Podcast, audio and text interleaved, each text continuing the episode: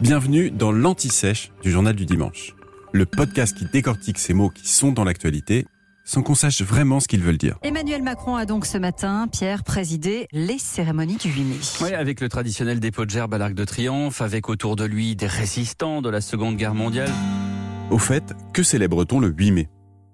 Le 8 mai 1945, les alliés de la Seconde Guerre mondiale, c'est-à-dire les États-Unis, l'Union soviétique, le Royaume-Uni, le gouvernement provisoire de la France et bien d'autres, obtiennent précisément la capitulation de l'Allemagne nazie qui avait déclenché le conflit six ans plus tôt. Mais, en réalité, une première reddition de l'armée allemande avait été signée la veille à Reims, en France, dans le quartier général des forces alliées. Le problème, c'est que cette reddition a provoqué la colère de Staline. Le dirigeant soviétique voulait que la capitulation soit signée à Berlin, qui est à ce moment-là contrôlée par ses troupes. Une nouvelle signature a donc lieu dans la nuit du 8 au 9 mai 1945 à Berlin. À 23h01 précisément, le 8 mai, heure d'Europe centrale, soit le 9 mai à 1h01 si on se met à l'heure soviétique.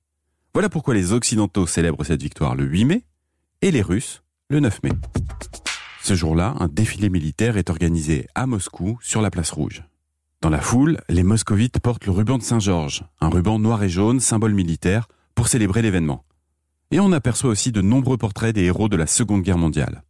Mais attention, point très important, le 8 mai ne signifie pas la fin de la guerre, qui est une guerre mondiale, il faut le rappeler. Une seule date pour le comprendre, les États-Unis n'obtiendront la capitulation du Japon que le 2 septembre 1945, quelques jours après les bombardements avec l'arme atomique des villes de Hiroshima et de Nagasaki.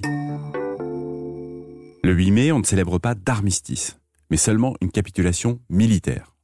Un armistice, c'est une convention signée entre les différents gouvernements participant à une guerre.